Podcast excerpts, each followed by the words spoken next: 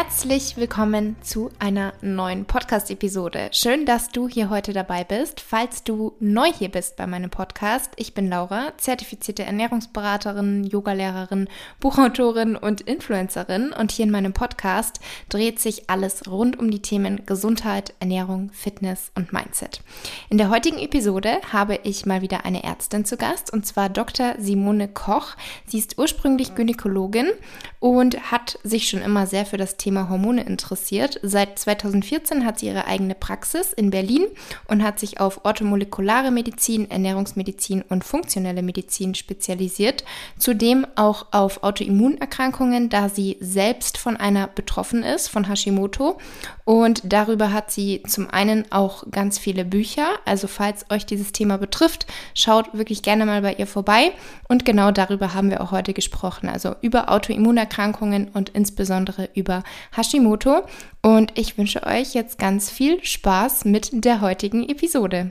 Hallo liebe Simone, herzlich willkommen in meinem Podcast. Super schön, dass es geklappt hat. Ich freue mich. Ich würde sagen, zu Beginn, stell dich sehr, sehr gerne erst einmal vor. Wer bist du und was machst du? Ja, ähm, also ich bin Dr. Simone Koch, ich bin Ärztin ähm, äh, aus Berlin. Ich habe hier meine eigene Praxis seit 2014. Ähm, ich bin im ersten Job eigentlich Gynäkologin, kenne mich also ziemlich gut mit Hormonen und Co. aus, wobei das auch nicht für jeden Gynäkologen gilt, aber es ist was, was mich immer sehr interessiert hat. Und ähm, ich war auch eine ganze Zeit in der Kinderwunschbehandlung tätig, wo man da ja auch ein bisschen Ahnung von haben sollte. Und in, aktuell mache ich aber Orthomolekularmedizin, das ist so die Medizin der Nährstoffe, Ernährungsmedizin und funktionelle Medizin. Ähm, was bedeutet, ich versuche rauszukriegen, wo ist die Ursache von Problemen und nicht nur das Symptom. Ähm, ja, und da haben wir uns im Wesentlichen spezialisiert auf Autoimmunerkrankungen. Ähm, allerdings machen wir auch ganz viel Prävention und zunehmend auch einfach umweltmedizinische Fälle und dieses, ja, was in der heutigen Zeit sehr typisch ist, dieses, ich fühle mich irgendwie nicht so richtig wohl. Ich weiß nicht, woran es mhm. liegt. Ich bin müde, ich bin erschöpft, ich äh, funktioniere nicht so wie früher. Ähm, ja, so in der Richtung, genau. Mhm. Klingt super spannend. Bevor wir ein bisschen mehr in die Thematik einsteigen, würde mich mal noch interessieren, wie sieht bei dir so dein Alltag aus? Du hast eine eigene Praxis, du hast Angestellte, bist aber auch auf Social Media ähm, eigentlich relativ aktiv, du bist Autorin. Wie kann man sich das vorstellen? Wie regelst du deinen Tag? Und ich glaube, Mutter bist du ja auch. Ja, noch. genau. Ähm, ja, also da hast du gleich schon dann die Tätigkeiten, die ich jetzt nicht genannt habe, genannt. Also ich habe auch einen ziemlich großen Instagram-Account ähm, und bin da sehr, sehr aktiv. Ähm, Versuche einfach, also wir haben einfach für uns auch festgestellt, dass wir dem Bedarf überhaupt nicht gerecht werden können, der an dem besteht, was wir machen. Ähm, wann immer wir die Wartelisten öffnen, ähm, sind innerhalb von zwei, drei Tagen 400 Zuschriften da und dann müssen wir sie eigentlich sofort wieder schließen. Und ähm, dass ganz viele Leute einfach gerne ja diese Art der Behandlung wahrnehmen möchten und auch ganz viel Interesse besteht an dieser Art medizinisch zu arbeiten. Und daraus ist so ein bisschen dieses Social Media Ding entstanden. Plus ähm, ja ich habe sowas eigentlich auch schon ganz immer ganz gerne gemacht. Also ich äh, mag auch gerne sprechen und ähm, mag auch gerne lehren. Und irgendwie ist es das was ich mache halt schon auch eine Lehrtätigkeit so ein bisschen bei mhm. Insta. Und daraus sind dann auch und ich habe schon immer gern geschrieben. Also äh, in diesen was meine Freunde aus der Schulzeit Bücher da habe ich früher immer bei was willst du werden habe ich immer entweder ähm, Naturwissenschaftler oder Autor Autor reingeschrieben oder beziehungsweise ähm, äh, damals habe ich, glaube ich, Schriftsteller dann geschrieben. Irgendwann hat mir dann jemand verklickert, Naturwissenschaftler geht nicht, du musst dich schon für irgendeine Naturwissenschaft entscheiden. Und dann habe ich mich ähm, für die Medizin entschieden letztlich. Und jetzt bin ich aber auch Autorin. Also ich habe ja mittlerweile fünf Bücher geschrieben, ähm, einige davon Bestseller. Und das ist halt total schön, dass ich ähm, all meinen Passionen nachkommen kann in gewisser Weise. Ich. Ja, und ich habe zwei Kinder, das ist richtig, zwei Jungs, die ganz wundervoll und großartig sind ähm, und bin alleinerziehend. Das heißt, ähm, da ist auch viel zu tun sozusagen. Mhm. Wie sieht so ein Alltag aus? Also erstmal gehöre ich zu den Menschen, die tatsächlich sehr wenig Schlaf brauchen. Also mein Schlaf ist super effizient. Also ähm, ich track das mit dem Ura-Ring. Ich habe mich früher immer damit ja fertig gemacht, dass ich mal dachte, ich schlafe viel zu wenig. Ähm, weiß aber inzwischen, dass meine Schlafeffizienz einfach enorm gut ist. Ähm, vor allen Dingen, seitdem ich aufgehört habe, Koffein zu konsumieren und äh, noch ein paar andere Sachen für mich verbessert habe. Und das heißt, also ich komme mit sechseinhalb Stunden Schlaf gut aus. Und das ist halt im Gegensatz dann zu Menschen, die achteinhalb oder zehn Stunden Schlaf brauchen, gibt es schon viel Freizeit. und dann für die meisten Tätigkeiten, die ich so mache, brenne ich halt auch sehr. Das heißt, mir macht es auch nichts aus, zwölf bis 14 Stunden zu arbeiten. Mhm. Ähm, meine Kinder halten mich da zum Teil so ein bisschen von ab, Gott sei Dank. Also die sind so mein, ähm, ja, die mich so ein bisschen runterbringen und erden und dann, mhm. weil sie halt auch meine Aufmerksamkeit haben möchten. Aber also worauf ich hinaus will, ist, dass meine Tage schon sehr lang sind, weil viele halt immer fragen, wie schaffst du das alles? Und die, irgendwie eine Vorstellung davon haben, ich hätte irgendein Geheimrezept gefunden oder ja, vielleicht auch mit, das kennst du bestimmt ja auch, wenn man viel bei Instagram macht, einige auch denken, man dreht eigentlich nur Däumchen und tut quasi gar nichts. Mhm. Ähm, beides ist nicht der Fall, sondern es ist einfach viel harte Arbeit und viel Zeitaufwand, der, der mir aber sehr viel Freude macht. Und mhm. insofern, ja, passt das alles. Also so ein typischer Tagesablauf ist halt morgens aufstehen, ein bisschen Bewegung, ähm, meinen koffeinfreien Kaffee trinken, dann in die Praxis, dann ähm, wahlweise entweder ein bisschen Patienten oder E-Mails, Administratives. Ähm, also die Praxis ist inzwischen ja auch sehr groß. Da fallen halt auch viele administrative und leitende Aufgaben an. Mittags mache ich eigentlich immer Sport. Also das ist so das, was bei mir nicht verhandelbar ist. Ich habe eine relativ lange Mittagspause, in der ich aber nicht esse oder wenn nur ganz wenig, sondern halt ähm, eine Stunde Sport mache. Und ja, dann arbeite ich halt weiter und wenn meine Kinder da sind, dann bin ich so ab nachmittags bei meinen Kindern und dann koche ich auch sehr gerne. Also zwei von okay. meinen Büchern sind ja auch Kochbücher mhm. und ich koche halt auch ziemlich gerne. Okay. Lange Antwort auf eine kurze Frage, aber ich hoffe, das war okay. Auf jeden Fall und klingt super. Und ich glaube, was du gesagt hast, dass es dir halt Spaß macht, ist natürlich ein ganz, ganz wichtiger Punkt. Sonst würde man das wahrscheinlich auf Dauer auch nicht aushalten, so lange ähm, zu arbeiten und verschiedene Baustellen auch zu haben, weil du eben an sich nicht sagen kannst, ich habe nur diesen einen Job, sondern du hast viele verschiedene ähm, Projekte. Aber klingt ja. auf jeden Fall sehr spannend und abwechslungsreich. ähm, dann ist es ja so, dass wir bei dir auf Social Media häufig über das Thema Hashimoto lesen oder mhm. hören, mhm. da du selbst auch betroffen bist. Mhm. Bevor wir da so ein bisschen einsteigen und gerne darfst du auch deine Geschichte mal dazu erzählen, würde mich mal interessieren, beziehungsweise ich denke, das ist für viele Zuhörer und Zuhörerinnen interessant. Ähm, was überhaupt ist eine Autoimmunerkrankung? Kann man sagen, da gibt es die Ursache und warum sind gefühlt, vielleicht ist es auch nur ein Gefühl oder ein Eindruck, der falsch ist, immer mehr Menschen gerade auch an der Schilddrüse erkrankt? Mhm. Also das ist überhaupt kein Eindruck, der falsch ist. Das ist definitiv richtig. Also die Menge an Autoimmunerkrankungen ist massiv zunehmend in den letzten Jahren. Ähm, die Prävalenz war, also früher so in den 70ern war die Prävalenz so bei zwei bis drei Prozent und inzwischen muss man sagen, ähm, also schon allein für die Hashimoto-Thyreoiditis haben wir eine Prävalenz zwischen sieben bis zehn Prozent, vielleicht sogar ähm, höher. Und wenn man alle Autoimmunerkrankungen zusammennimmt, dann ist man fast bei 50 Prozent. Also die meisten Menschen haben inzwischen Autoimmunerkrankungen und damit ist es tatsächlich eine Epidemie unserer Zeit. Ähm, eine Autoimmunerkrankung ist eine Erkrankung, wo der Körper, also das Immunsystem des Körpers, sich gegen sich selbst richtet. Dazu gehören auch im weitesten Sinne alle Formen von Allergien, wobei es da halt auch noch einen äußeren Trigger gibt, aber es hängt halt hier auch eine ähm, Fehlsteuerung des Immunsystems damit zusammen. Und ähm, ja, also das ist so das, was dahinter steht und wogegen der Körper sich dann genau richtet, das ist sehr unterschiedlich. Ähm, die Schilddrüse ist ein besonders vulnerables Organ. Warum das so ist, also warum jetzt gerade die Schilddrüse so vielfältig betroffen ist, ist nicht so ganz klar, muss man sagen. Hat eventuell aber was mit bestimmten Mängeln zu tun, die wir haben. Ähm, unsere Ernährung, also die Schilddrüse braucht, um sich zu schützen, sehr viel Selen. Ähm, unsere Ernährung und unsere Böden sind sehr selenarm arm. Also vor allen Dingen in, also in unseren Breitgraden in Deutschland haben wir jetzt extrem Selenmangel, Boden und dadurch halt auch in unseren Lebensmitteln sehr wenig Selen. Und ähm, das andere ist Jod. Entgegen dem, was manchmal erzählt wird, haben äh, die meisten äh, westlichen Länder und Deutschland und die Alpenländer im Speziellen ähm, eher einen Selen, äh, Quatsch, einen Jodmangel, also haben eher zu wenig Jod.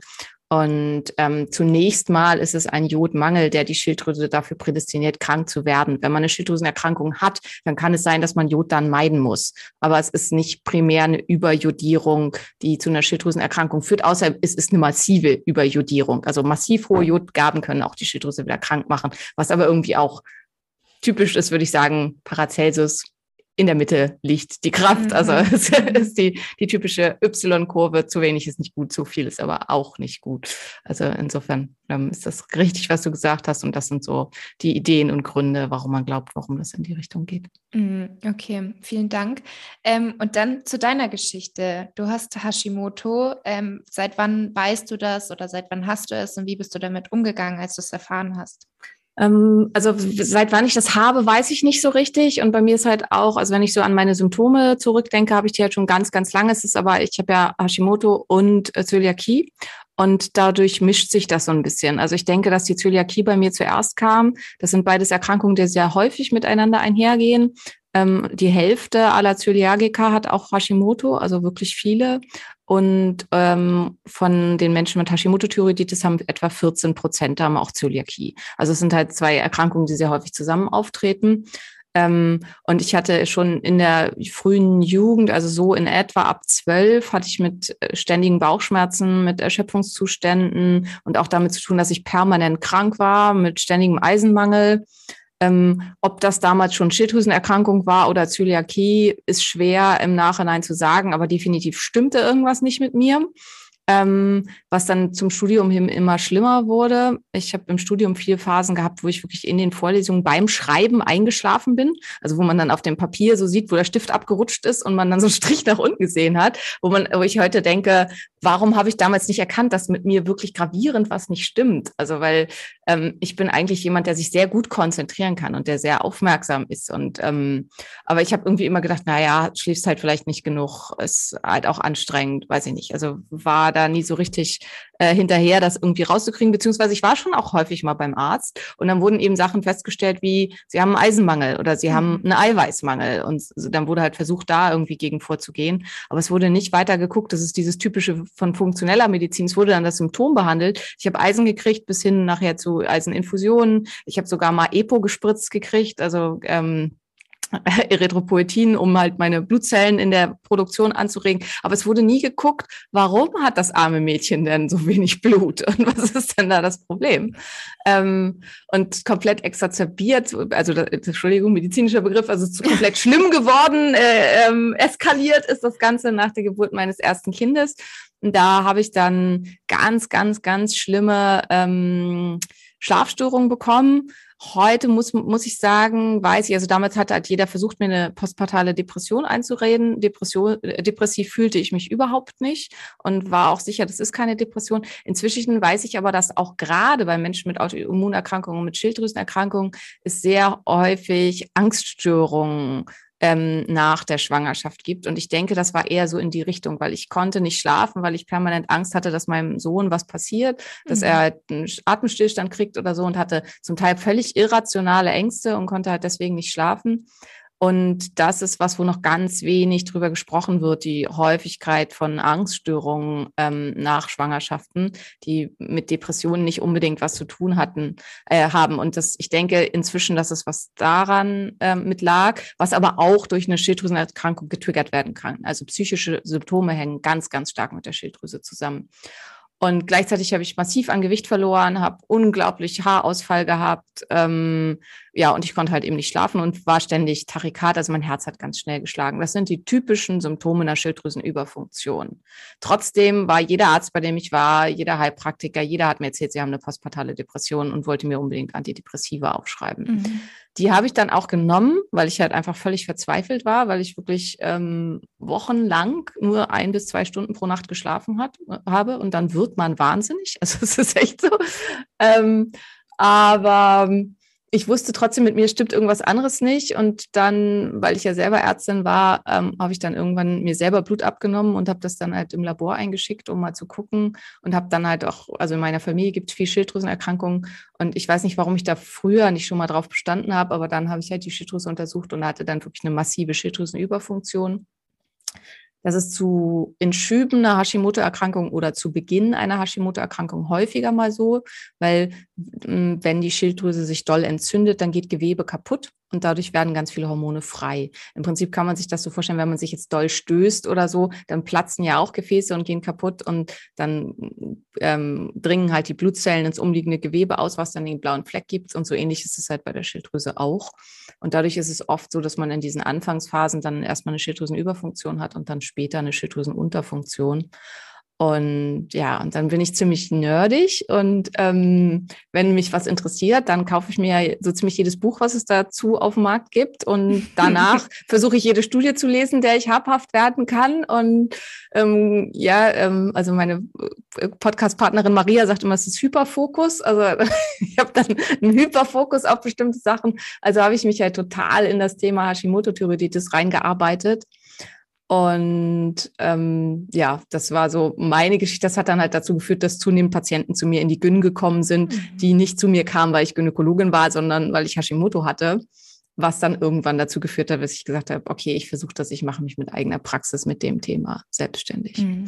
Ja, aber das ist ja ganz oft so, dass wenn einen selbst halt ein bestimmtes Thema betrifft, dass man dann eben versucht, so viel wie möglich dabei herauszufinden. Also nicht jeder ist so, ja. aber ich habe das schon oft gehört und mir geht das ähnlich. Also definitiv auf jeden Fall. Und bei mir ja. ist halt das Glück, dass ich quasi genau. den entsprechenden Hintergrund dazu hatte. Und, genau, ähm, ja.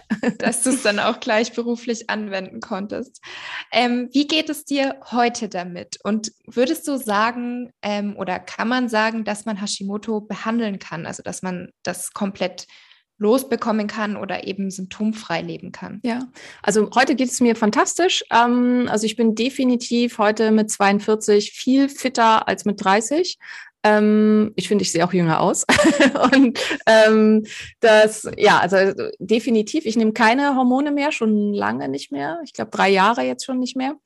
Ähm, es gibt natürlich Grenzen. Also das ist halt immer was, was ganz viele dann total interessiert. Man muss noch eine ausreichend große Schilddrüse haben. Also meine Schilddrüse hat noch 11 Milliliter, was für meine Größe und mein Gewicht gut ausreicht.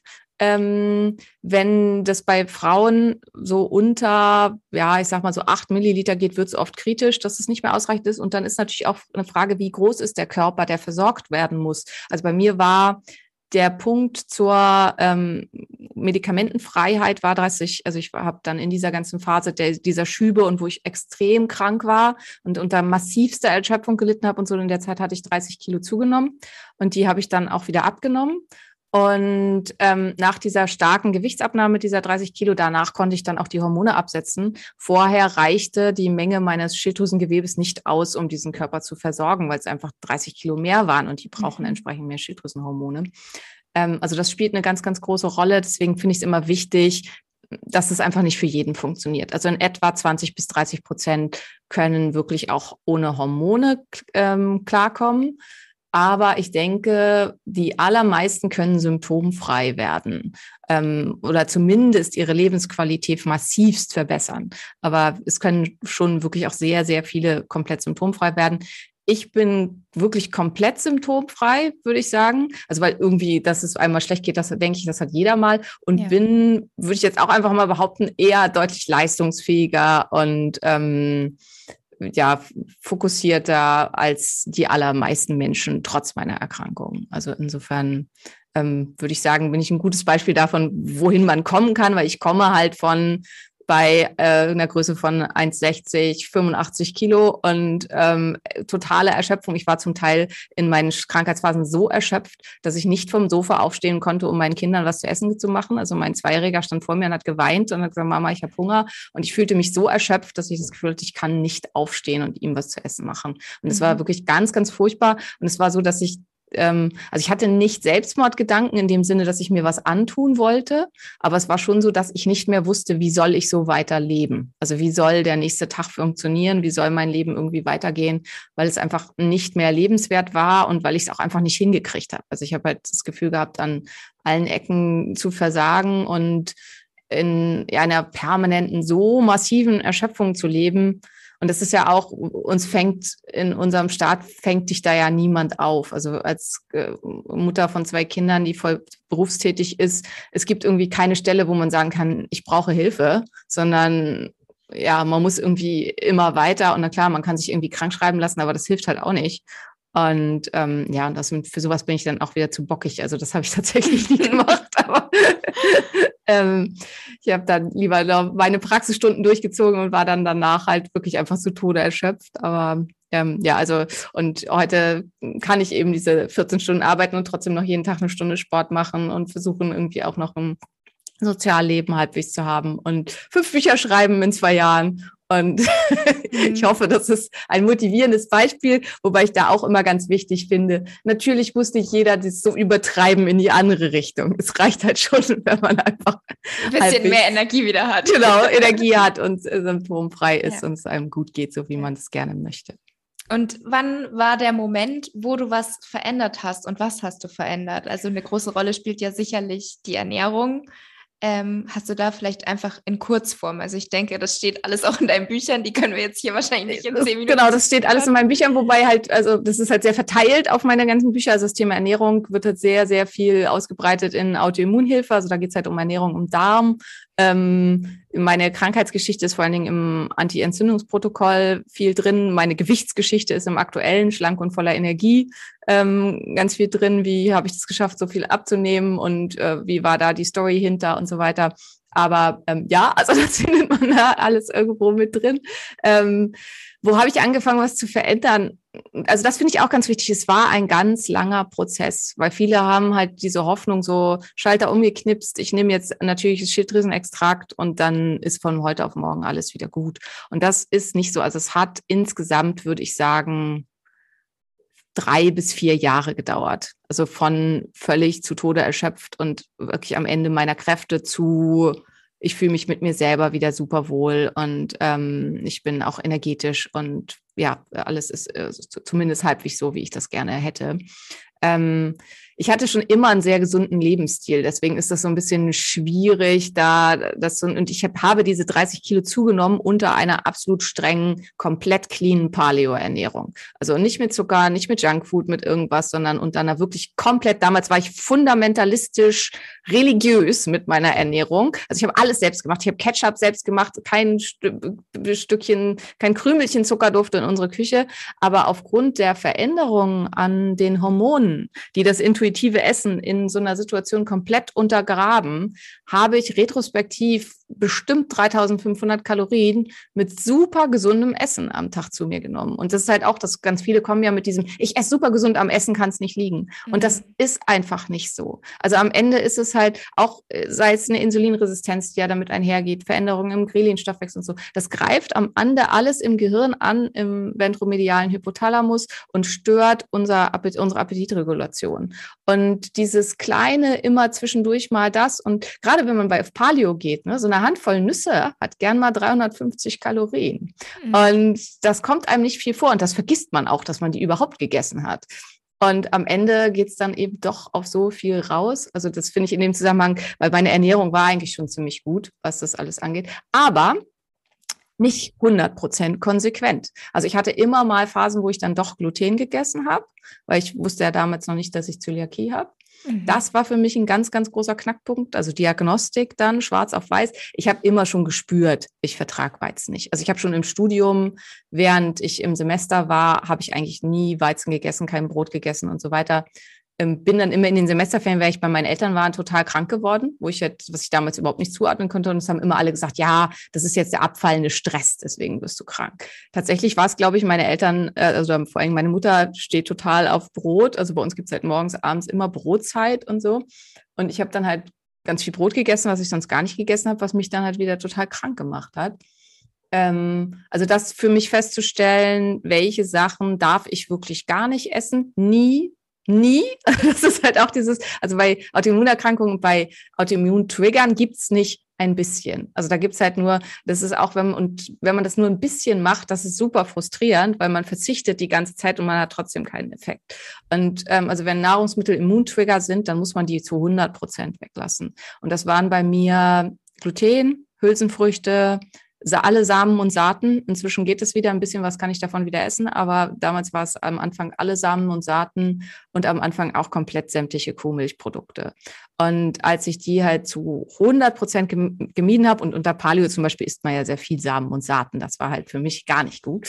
Ähm, und ähm, das war ein großer Knackpunkt. Also danach ging es mir dann schon viel, viel besser. Ähm, was waren für mich noch, also weil das ist für jeden anders, weil es ja auch vorhin nach den Ursachen so ein bisschen gefragt. Mhm. Es gibt halt auch, also es gibt umweltmedizinische Ursachen, bei manchen ist es, weiß ich nicht, eine Belastung mit zum Beispiel Pyrimetrin, das ist ein ähm, Stoff, mit dem oft Matratzen und Möbel und sowas bedampft sind oder Formaldehyd, was aus Spanplatten aus ähm, dünstet oder Schimmelpilzallergien, wenn irgendwo Schimmelpilze in den Wänden sind oder so. Sowas kann es sein. Es kann massiv traumatische Erlebnisse sein, psychischer Stress. Ähm, es können eben Ernährungsfaktoren sein. Ähm, es können hormonelle Geschichten sein, die überhaupt nicht hinhauen. Also es gibt ganz, ganz viele Säulen, aber ja, also zurück zu mir, was waren für mich die entscheidenden Sachen? Einmal dieses ganz stark das Ernährungsthema und dann war es für mich am Ende ganz, ganz stark das Gewichtsthema, weil. Übergewicht mhm. ähm, triggert Schilddrüsenerkrankungen, also ähm, Übergewicht an sich führt zu einer Schilddrüsenunterfunktion und ähm, kann die Schilddrüse ganz, ganz stark beeinträchtigen. Übergewicht an sich führt zu chronischer Entzündung, zumindest in ganz vielen Fällen, also vor allen Dingen ähm, quasi pathologisches Übergewicht, wo sich dann das Fettgewebe auch im Bauchraum befindet und ähm, entzündliches Fettgewebe ist. Und dieser Gewichtsverlust dann plus massiv Sport ähm, waren für mich Game Changer, die halt für mich ganz, ganz, ganz viel verändert haben. Also ich habe dann auch, ich habe früher auch immer sehr viel Sport gemacht. Ich war selber Trainerin, also ich habe ähm, vor meinem, vor den Kindern habe ich bis zu 15 Sportkurse die Woche gegeben, High-Intensity-Kurse und ähm, äh, Kurse für Schwangere und ähm, Frauen nach der Geburt. Ähm, war aber auf jeden Fall super, super viel in Bewegung. Und als es mir dann so schlecht ging, habe ich gedacht, ich muss mich ja schonen und habe mhm. dann halt mhm. mit allem aufgehört. Und im Prinzip habe ich mich halt immer kränker geschont. Ähm, und inzwischen weiß ich, jede Art von Bewegung führt zur Ausschüttung von Myokinen. Myokine sind hormonartige Stoffe, die vom Muskel ausgeschüttet werden, die zum Teil sehr, sehr stark antientzündliche Wirkungen haben und sich super ähm, hilfreich für den Körper auswirken. Und also inzwischen wird von bei Autoimmunerkrankungen, aber auch bei ganz vielen anderen Erkrankungen von jeder Art von Schonung abgeraten. Man soll halt sich bewegen im Rahmen dessen, was einem möglich ist. Und das ist natürlich sehr, sehr unterschiedlich, ähm, was das für jemanden ist. Aber selbst bei Rheumatikern zum Beispiel, die halt auch dann ja massive Schmerzen bei Bewegungen haben, wird gesagt, versuchen sie sich trotzdem im Rahmen ihrer Möglichkeiten zu bewegen, weil jede einzelne Muskelkontraktion hilft. Mhm. Und ähm, ja, bei mir war es dann, also ich bin mit allem halt so ein bisschen extrem. Also ich habe dann halt angefangen, wieder wirklich, wirklich viel Sport zu machen, habe dann ähm, mit Krafttraining angefangen, das auch relativ intensiv und so die beiden Faktoren haben mir massiv geholfen und dann kam halt ganz viel dazu. Also ich mache ja ganz viel so Biohacking, also Eisbaden, ähm, Lichttherapien, ähm, ich, mein Schlaf zu verbessern. Das war, da können wir jetzt schon allein noch mal eine Stunde drüber reden, was ich alles an meinem Schlaf gedreht hat, aber, hab, aber ich hatte immer Schlafstörungen. Also wie gesagt, es fing halt mhm. auch mit mhm. diesen massiven Schlafstörungen an. Und inzwischen schlafe ich wirklich halt super effizient, habe jede Nacht Tiefschlaf, REM-Schlaf gleich lang und total gut und fühle mich super ausgeruht. Und das waren auch ganz viele kleine Schritte, die ich da machen musste. Und mhm. in alle Richtungen. Ich habe mich von ganz vielen Menschen getrennt, inklusive meines Ehemannes, ähm, die mir einfach nicht gut getan haben und ähm, die mich auch ausgelaugt haben. Und das war ganz, ganz schwierig. Also bei unserer Trennung habe ich meinen Mann nach wie vor geliebt. Aber es hat einfach nicht funktioniert mit uns. Also und ähm, er konnte mich nie so unterstützen, wie ich das gebraucht hatte. Und ich hatte das Gefühl, ich muss immer geben und von meiner Energie bleibt nichts übrig. Und ich habe einfach gemerkt, wenn ich gesund werden will, dann muss ich das beenden. Das funktioniert einfach nicht. Und das war ganz, ganz schwer. Aber es war halt auch einer der wichtigen Punkte. Also warum breite ich das so weit aus? Weil ich halt klar machen möchte, dass es nicht der Quick Fix ist, sondern dass es ganz viele Punkte sind mhm. und dass wahrscheinlich wenn ich nicht all diese Punkte gemacht hätte, ich nicht da wäre, wo ich heute wäre. Also wenn ich zum Beispiel in meiner Ehe geblieben wäre, ähm, dann wäre ich wahrscheinlich immer noch ziemlich krank, weil das halt auch ein ganz, ganz massiver Punkt war, der mit ähm, die auf dem Weg zur Heilung beigetragen hat. Mhm. Ja, super interessant. Und ich glaube, was du gerade auch zuletzt betont hast, das ist halt zum einen, das ist sehr, sehr individuell. Jeden können total unterschiedliche Punkte betreffen. Dann muss man natürlich Geduld mitbringen, weil, wie du jetzt erzählt hast, du hast Schritt für Schritt sämtliche Dinge in deinem Leben geändert. Und dieses von Personen trennen, die einem nicht gut tun, habe ich auch schon sehr, sehr oft gelesen oder gehört, dass das große Unterschiede macht. Aber natürlich muss man diesen Schritt erstmal gehen, was alles andere als leicht ist. Also gerade ja. beim Ehemann, sage ich jetzt mal, da ist das natürlich nicht eine Entscheidung, die man von heute auf morgen trifft. Also wirklich sehr beeindruckende und spannende Geschichte. Vielen Dank. Ähm, du hattest jetzt schon erwähnt, dein neuestes Buch, dein aktuelles Buch, da geht es um das Gewicht und Hashimoto. Mhm. Ähm, ich hoffe, ich drücke mich jetzt nicht falsch aus, aber ich habe auch schon öfter gehört von ähm, Betroffenen, die eben an Hashimoto leiden, leiden ähm, dass es oft eine Art Ausrede ist, dass sie eben nicht an Gewicht verlieren können. Wie genau kann man sich das vorstellen und ist es wirklich eine Ausrede oder spielt hier dann auch wieder das eine Rolle, was du vorhin erwähnt hattest, dass es eben bei manchen möglich ist, das Ganze zu behandeln und zum Tun frei zu werden, bei anderen wiederum nicht? Und worum genau geht es in deinem Buch? Also vielleicht einfach mhm. ganz kurz gegliedert, was erwartet uns da? Ähm, also es ist in gewisser Weise schon eine Ausrede, weil jeder kann Gewicht verlieren. Also dieses und wer, äh, also dieses ich esse unterkalorisch und ich nehme trotzdem nicht ab, muss man einfach ganz klar sagen, stimmt nicht. Punkt. also es ist, wer wirklich weniger isst, als er verbraucht, nimmt ab. Ja. Die Frage ist erstens, wie viel verbrauche ich denn? Und das ist halt oft bei Hashimoto-Thyreoiditis Erkrankten massiv weniger, als sie vermuten. Ähm, zum einen macht die Schilddrüsenerkrankung an sich eventuell eine Stoffwechselreduktion, eine tatsächliche Stoffwechselreduktion. Und das ist halt auch, also die ist minimal, das sind fünf bis zehn Prozent, wobei zehn Prozent schon herbe ist. Also mit zehn Prozent fühlt man sich schon richtig, richtig schlecht. Ähm, äh, fünf Prozent macht einen halt vielleicht so ein bisschen lethargisch, aber nicht so, noch nicht so massiv. Ähm, und das ist dann halt am Tag quasi ein Twix. Das ist halt jetzt nicht so das, die Masse, aber jeden Tag das, also wenn ich halt jeden Tag 200 Kalorien ähm, weniger verbrauche, als ich zu mir nehme, weil ich halt ja üblicherweise dann so weiter esse wie bisher, dann kann das halt über die Zeit schon sich einfach aufzusummieren zu einer massiven Gewichtszunahme. Mhm. Ähm, obwohl man halt, wenn man das aufschreiben würde, sagt, naja, ich esse so viel, wie das nach Größe und Gewicht irgendwie halbwegs so hinhauen würde. Dann kommt dazu, was ich schon gesagt habe, es macht lethargisch. Und das macht halt einen ganz, ganz großen Punkt. Da sind halt die sogenannten Need Calories, ähm, die halt durch diese kleinen Bewegungen zwischendurch entstehen. Und das ist zum Beispiel bei mir was, wer jetzt mich sprechen sieht auf Konferenzen und Kongressen und so, ich zappel halt wahnsinnig viel. Also ich bin halt so ein ja, ein ähm, bisschen überagiler Mensch. Das war komplett weg. Also es war für mich zu viel verlangt, aufzustehen und mir ein Glas Wasser zu holen. Darum habe ich dann meinen Mann gebeten, weil ich das Gefühl hatte, jede Bewegung war zu viel. Ich habe jede Bewegung eingestellt. Und mhm. das kann tatsächlich, also auch dazu gibt es gute Studien, bis zu 1000 Kalorien am Tag ausmachen. Und dann kann man auch mal schnell, wenn man so weiter ist wie bisher, in der Woche ein Kilo zunehmen. Und bei mir war das tatsächlich so, ich habe 30 Kilo in drei Monaten zugenommen. Und ich habe es halt, also das machen sich immer viele darüber lustig, dass ich oft sage, ich habe es gar nicht so richtig gemerkt. Aber das war halt in der Phase, das war unglaublich stressig. Wir mussten aus unserem Haus raus, weil wir, wir haben gebaut und eigentlich wollten wir in dem Haus wohnen bleiben und dann wechseln zwischen Ober- und Unteretage. Und dann wurde aber das Haus aufgrund eines Fehlers der Baufirma statisch unsicher und wir mussten innerhalb von einem Wochenende raus und dann haben wir bei einem Freund im begehbaren Kleiderschrank gewohnt. Also das heißt, wir haben mit der gesamten Familie, mit vier Leuten auf irgendwie acht Quadratmetern gewohnt. Es gab keinen Spiegel und mitgenommen hatte ich nur ein paar Jogginghosen und einen weiten Pullover mhm. und, ähm, und halt ein paar T-Shirts. Und das habe ich über drei Monate ständig getragen. Und dann war halt dieser massive Stress und so.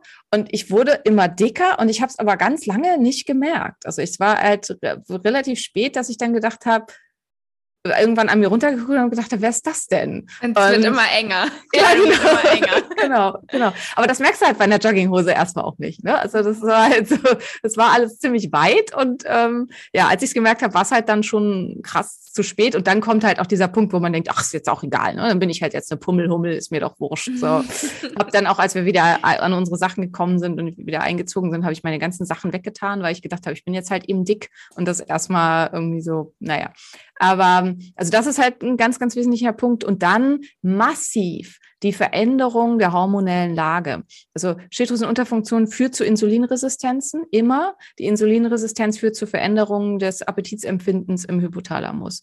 Ähm, das intuitive Essen wird massiv gestört. Es führt zu chronisch stiller Entzündung. Dann gibt es ganz viele andere Hormone, die da eine Rolle spielen. Grelin, Adiponektin, ähm, Protein YY, GLP1. Also das sind alles, ich weiß jetzt sind jetzt ganz viele Namen, wo ihr wahrscheinlich alle denkt, Simone, interessiert euch uns nicht. Zumindest ähm, wäre schön, wenn du da mehr zu sagen würdest.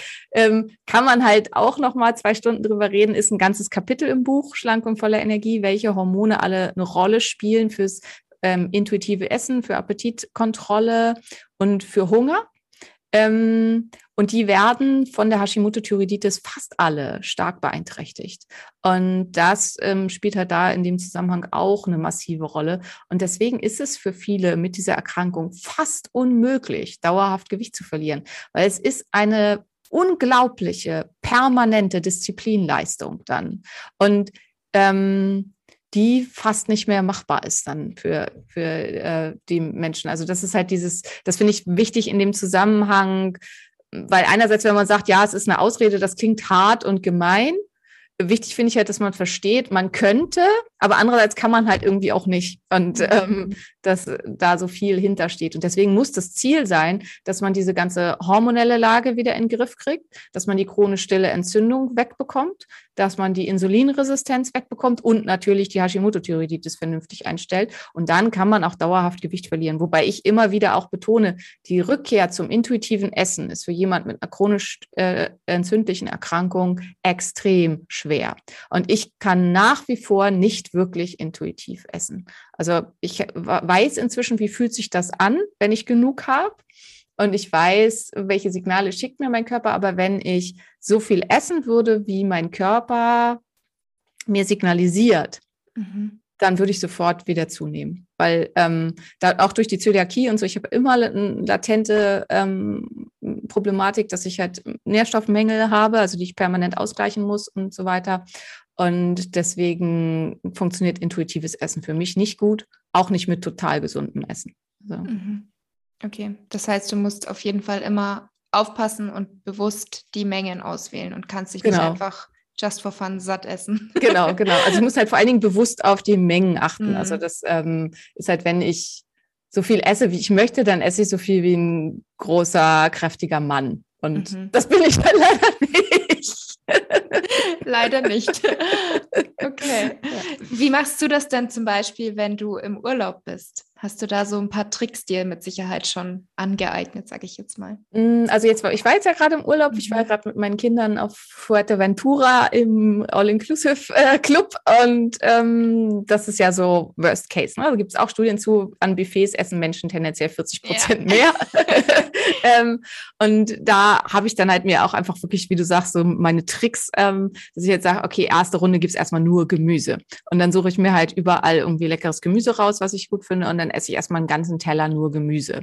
Und dann überlege ich halt was, und dann ist für, lege ich für mich selber fest, ähm, nach dem Gemüse, ich darf nur eine einzige Sache vom Buffet wählen, also eine Mahlzeit mhm. quasi. Also zum Beispiel was weiß ich, also da gab es jetzt immer tolles Essen, ne? zum Beispiel Lammschulter mit Kartoffelbrei und nochmal Brokkoli oder so. Weil es ist ja eine vollständige Mahlzeit. Zu Hause würde man sich ja auch nicht mehr kochen und nochmal losgehen und nochmal Entrecot und weiß nicht holen und nochmal losgehen und Scampis holen und nochmal losgehen, was mhm. man tendenziell halt beim Buffet sonst ja. macht. Und eine meiner Hauptregeln ist kein Dessert. Also mhm. nie, ich esse keine Desserts, weil wir sind auch, also auch wenn ich im Urlaub oder irgendwo eingeladen bin oder so, weil äh, das ist halt was, was ich gar nicht im Griff habe. Also dann irgendwelches süßes Zeugs.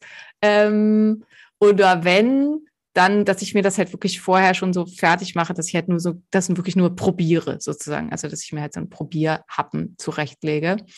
Ähm, und wenn ich es hinkriege, dann versuche ich aufs Frühstück zu verzichten. Also ich mache normalerweise halt immer intermittierendes Fasten und frühstücke mhm. nicht. Ähm, habe ich jetzt im Urlaub die ersten drei, vier Tage nicht gemacht, weil es einfach tolles Frühstück gab und die hatten halt immer so, es war wirklich toll. Also sie hatten fünf verschiedene glutenfreie Porridge-Variationen, die musste ich natürlich probieren. Aber ähm, nicht schlecht. ja, ähm, Ja, und ähm, das sind so, so Tricks, die ich mir über die Zeit angeeignet habe. Und es hat tatsächlich in diesem Urlaub unglaublich gut funktioniert. Also ähm, ich war jetzt nach dem Urlaub tatsächlich leichter als vorher, wo ich mhm. selber ganz beeindruckt war, obwohl ich jetzt keine Waage da hatte und auch, ich habe auch wahnsinnig viel Sport gemacht, weil es halt ähm, in der Clubanlage toll war. Meine Kinder waren beschäftigt, ich konnte arbeiten und Sport machen. Das war toll. Klingt gut. Ja. Sehr schön. Ich hätte jetzt nur noch eine abschließende Frage und dann kommen wir auch schon zum Ende unserer Episode. Thema Pille und Hashimoto. Gibt es da einen Zusammenhang, weil man auch da ja oft hört von Mädels, die die Pille absetzen, dass sie dann an der Schilddrüse erkranken? Es gibt einen massiven Zusammenhang von ähm, und ähm, also dass es dann zu dieser Schub, Schubproblematik kommt, kommt, dass es äh, liegt daran, dass es zu Veränderungen kommt im Hormonhaushalt ähm, und tatsächlich ist es aber die Pille, die schon während der gesamten Zeit der Einnahme massiv die Leber belastet hat. Ähm, bestimmte, also warum haben Frauen so viel häufiger Hashimoto-Thyreoiditis als Männer? Das ist ja also das Verhältnis 10 zu 1 von Frauen zu Männern.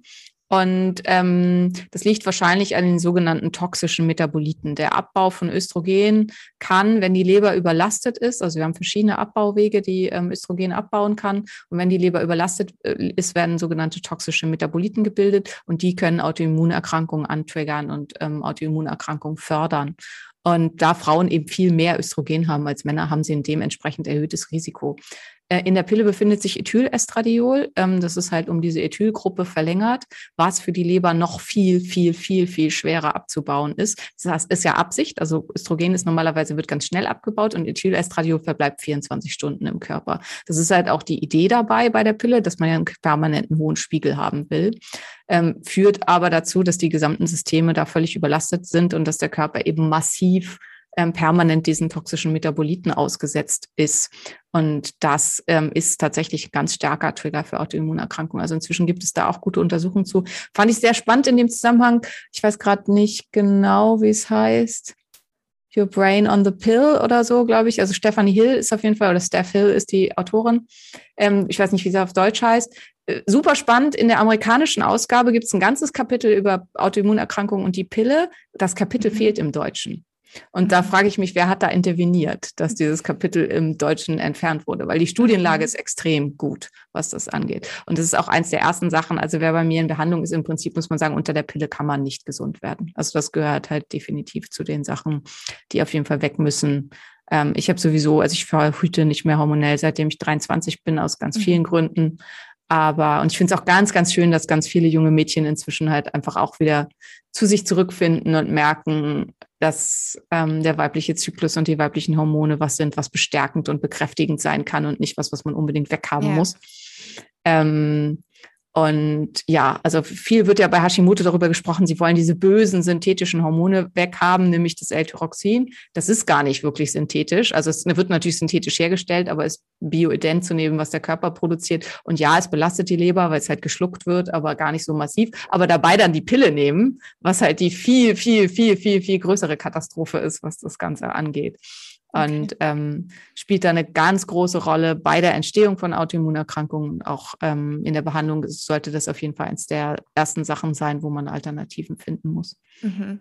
Und kann man dann, also hast du dann irgendwie Tipps für die Mädels, die zu dir kommen und Hashimoto haben und die Pille noch nehmen, wie sie den Körper unterstützen können, die Pille abzusetzen? Oder ist das an sich egal der Zeitpunkt? Oder sagst du, man muss das vorbereiten? Wir müssen erstmal den Körper unterstützen und dann kannst du absetzen?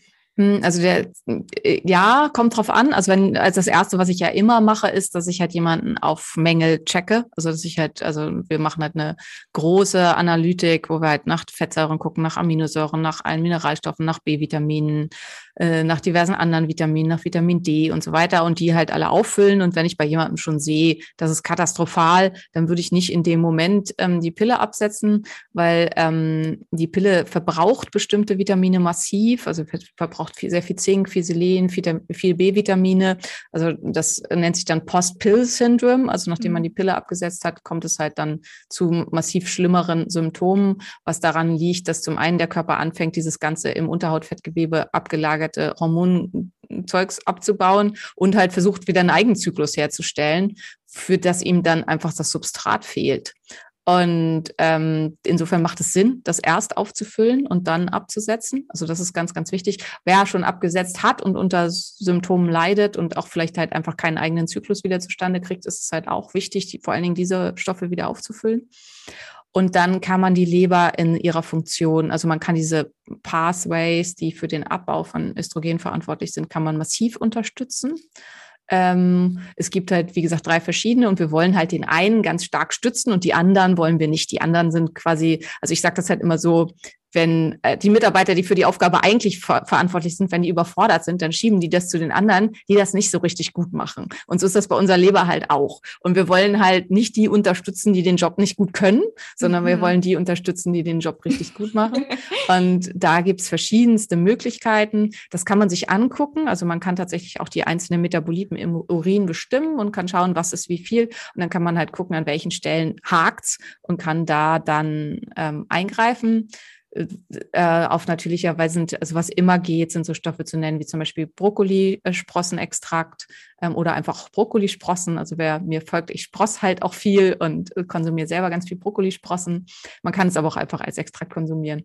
Ähm, dann äh, Mariendistel wäre sowas Typisches, was super hilfreich ist. Mariendistel, das wird oft gebracht. Es hätte ja selber eine östrogenerge Wirkung. Das muss man sagen, das ist Quatsch in diesem Zusammenhang. Also die östrogenerge Wirkung von Mariendistel ist minimal.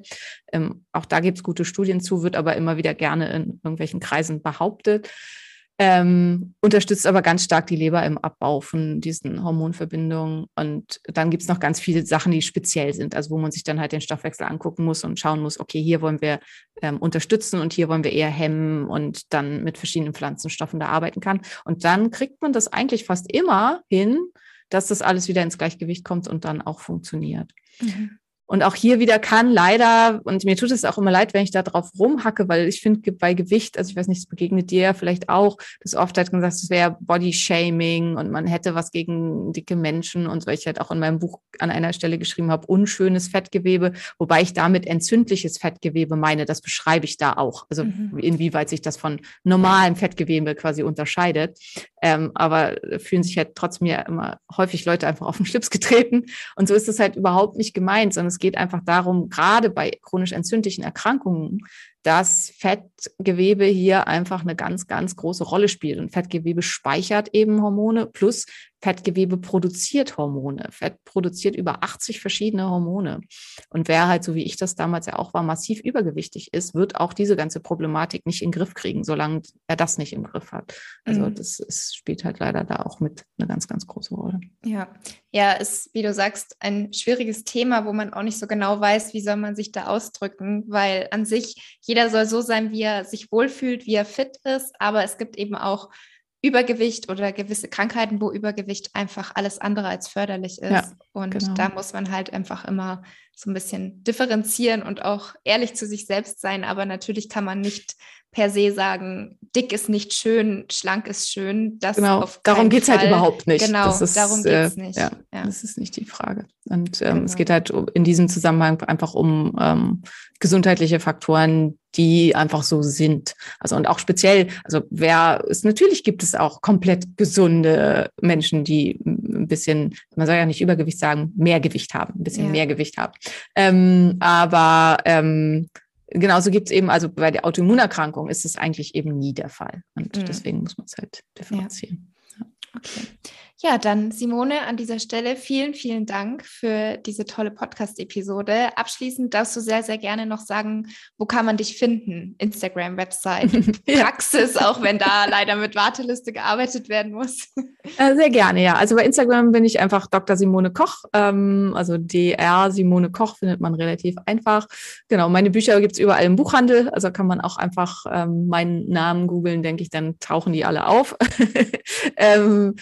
kann man auch in der Buchhandlung um die Ecke kaufen, wo ich halt mhm. immer finde, das ist sehr unterstützenswert.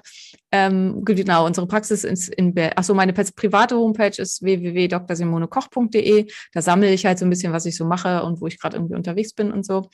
Ähm, Praxis ist www.drkochs.de noch. Das ändert sich demnächst, weil wir gerade eine neue Homepage kriegen und dann auch eine neue Domain haben und so weiter. Aber auch das, denke ich, lässt sich relativ gut finden. Ähm, man kann sich bei uns in Newsletter eintragen und dann kriegt man Bescheid, wenn wir wieder Therapieplätze haben. und kann sich dann eben ja, auf dem Therapieplatz bewerben. Das klingt immer so fies, aber ist halt leider so. Also, ja. und falls du Ärztin bist und diesen oder Arzt und diesen Podcast hörst und denkst, du würdest gerne in so einer Praxis arbeiten, wir suchen dann Kollegen. Bewerbung genau. raus. genau. okay. Ja, dann vielen, vielen Dank und dir noch einen schönen Nachmittag. Danke ebenso. Vielen, vielen Dank.